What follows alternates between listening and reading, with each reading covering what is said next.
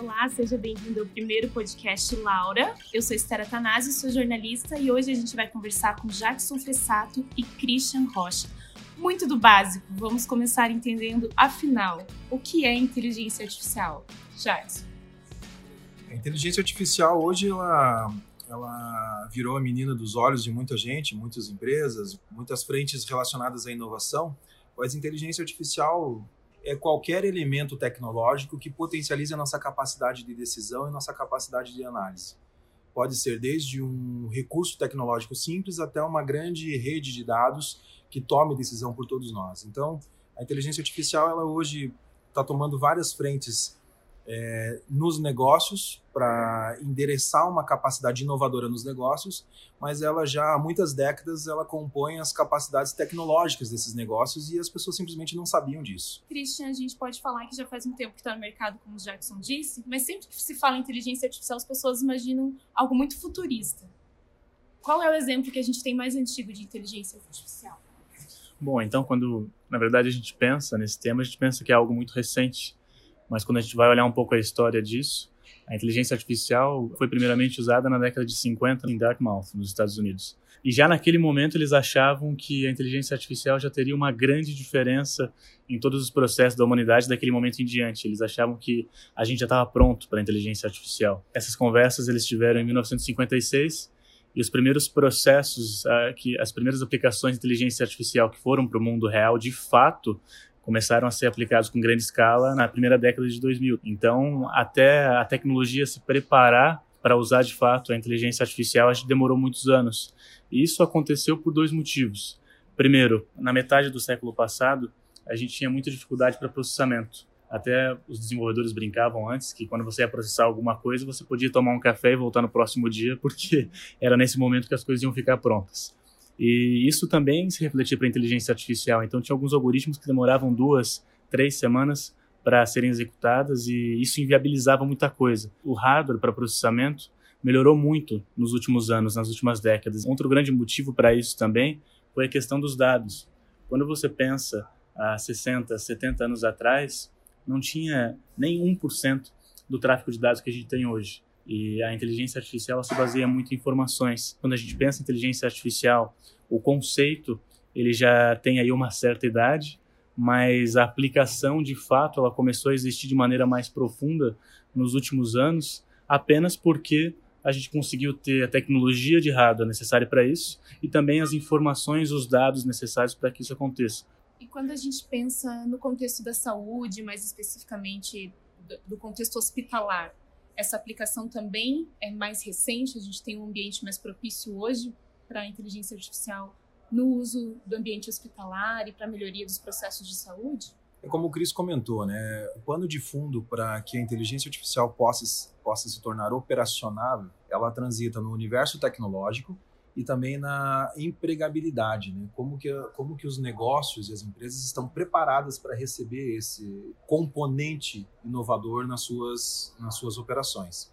Nós percebemos que a parte tecnológica foi resolvida. Hoje nós temos condição de acessar servidores e, e serviços que até questão de 20 anos atrás custavam centenas de milhares de dólares para poderem serem acessados. Isso se não chegasse na casa de milhões.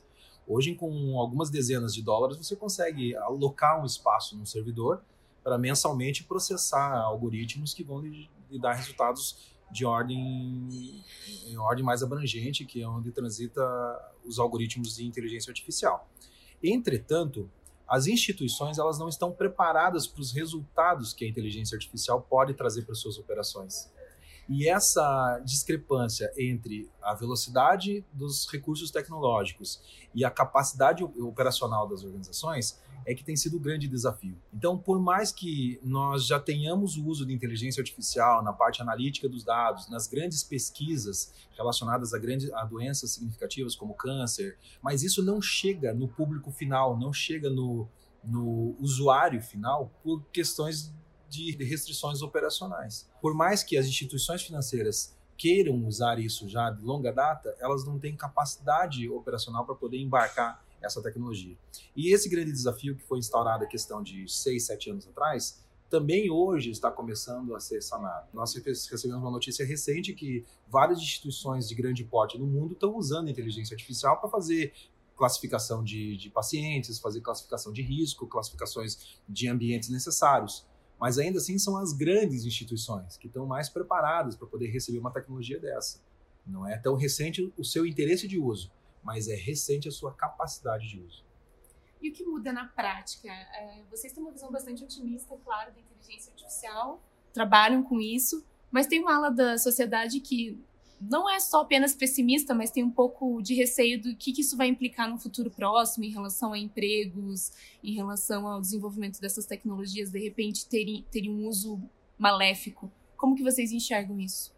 É, isso a gente desce um pouco mais e a gente vai até para a questão da filosofia. Na verdade, o ser humano tem medo do que ele desconhece. No entanto, a inteligência artificial hoje ela é capaz de resolver tarefas simples e específicas. Inimaginável que seja possível usar uma inteligência artificial, por exemplo, para opinar sobre um processo legal ou para opinar sobre algo mais complexo, por exemplo, é uma classificação de uma, de uma lesão de pele para definir se um paciente tem câncer ou não, essa é uma tarefa específica, que alguns pontos, apenas com alguns pontos, você já consegue saber se aquele paciente, se aquela pessoa tem o risco de ter câncer de pele alto ou não. Mas quando a gente vai para temas mais abrangentes, é, fica muito mais complexo você usar inteligência artificial para isso. As pessoas não precisam ter medo que todos os seus trabalhos vão ser substituídos pela inteligência artificial, pelo menos nos próximos 10, 15 anos. A gente não sabe o que vai acontecer lá para frente.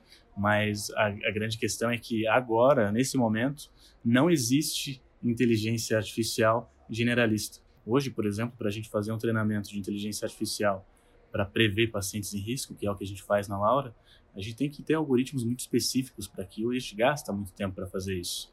Agora, é, a gente não consegue usar esses mesmos algoritmos para ter uma opinião sobre um processo legal. Então, a inteligência artificial generalista, a inteligência artificial genérica, que é o que as pessoas têm medo da Skynet, eu acho que isso é algo que é inimaginável para os dias de hoje. Talvez daqui a 15, 20 anos eu tenha uma outra opinião, mas para hoje é algo totalmente incabível. E olhando para os lados positivos, Jackson, o que, que, que, que a gente tem hoje de problemas na sociedade, na saúde principalmente, e que a inteligência artificial chega para resolver e quem sabe nos próximos anos a gente não precise lidar com isso de uma maneira tão particular como a gente lida hoje.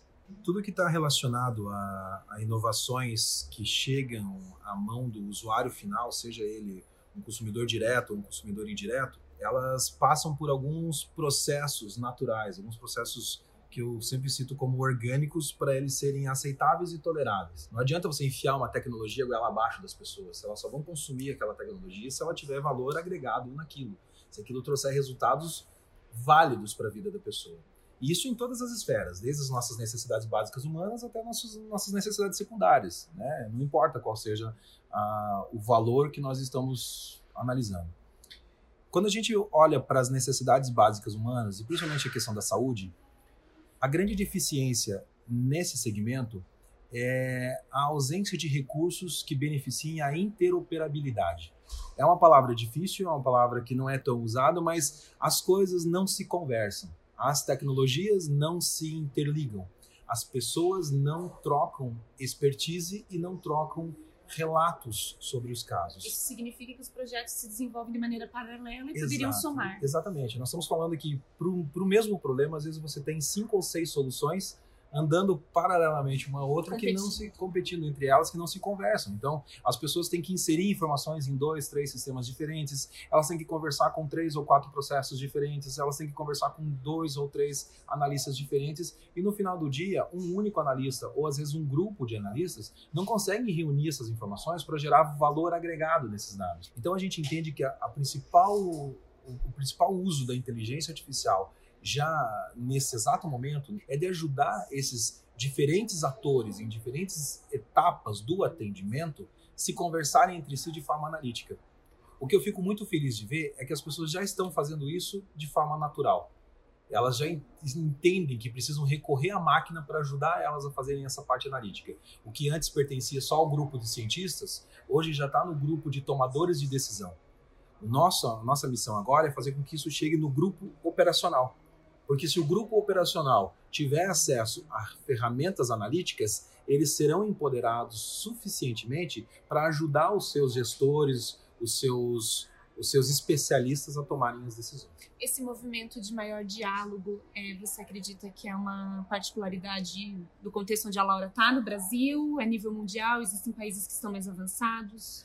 Não, é, essa é a parte legal, tá todo mundo no mesmo nível. Nós tivemos recentemente fazendo benchmarking em alguns lugares no mundo e nós percebemos que todos sofrem os mesmos problemas. É lógico que em alguns lugares os problemas são amenizados com outros recursos tecnológicos e com uma cultura operacional privilegiada, diferente da nossa condição no Brasil. Mas assim, no que diz respeito ao uso da tecnologia, à confiabilidade, nós estamos todos no mesmo no mesmo estaleiro. Tá certo. Esse foi o primeiro podcast, Laura. Obrigada, Christian. Obrigada, Jackson. Até a próxima. Obrigado. Até a próxima. Obrigado. Até a próxima. Prazer.